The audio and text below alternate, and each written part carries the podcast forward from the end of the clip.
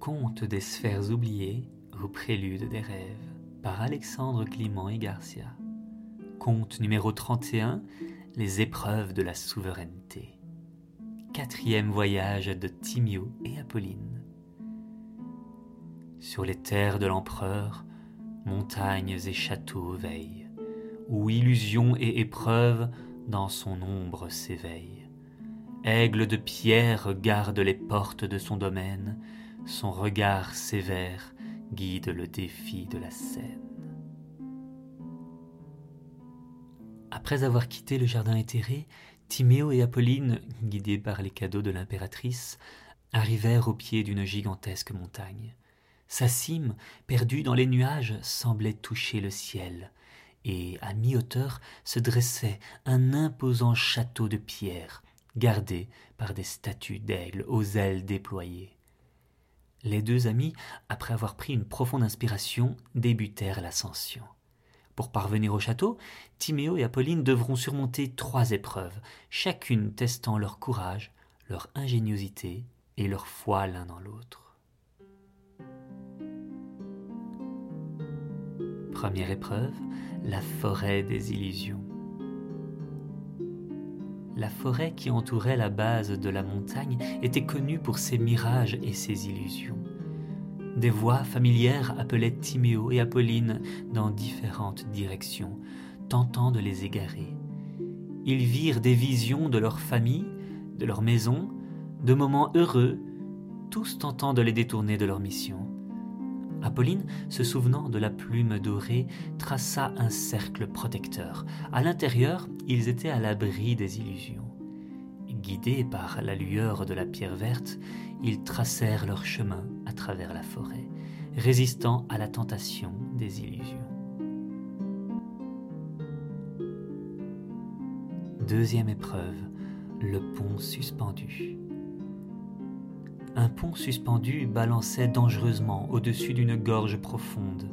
Les planches étaient disjointes et le moindre faux pas pourrait précipiter les enfants dans le vide. Timéo, mettant en avant son courage, proposa de passer en premier. Mais à mi-chemin, une planche se rompit sous son poids. Grâce à la rapidité d'Apolline et à la pierre verte qui émit un rayon lumineux formant un sol temporaire, Timéo fut sauvé mais ils réalisèrent que pour traverser, ils devaient se déplacer ensemble en harmonie.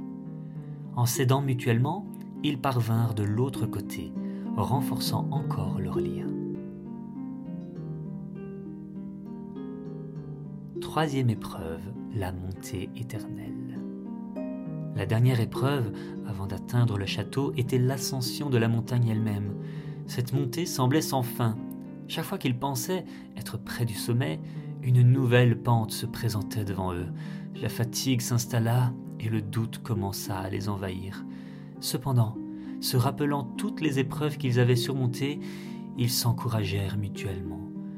Lorsqu'Apolline faiblissait, Timéo la soutenait. Quand Timéo doutait, Apolline lui rappelait leur mission.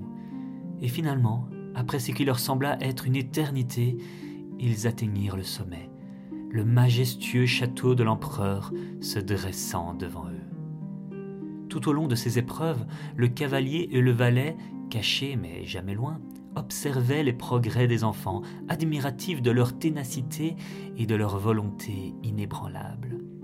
Ils pressentaient qu'ils avaient trouvé les héritiers dignes du trône. Finalement, après des heures d'efforts, Timéo et Apolline atteignirent les portes du château et entrèrent. Là, un homme majestueux les attendait, assis sur un trône d'or.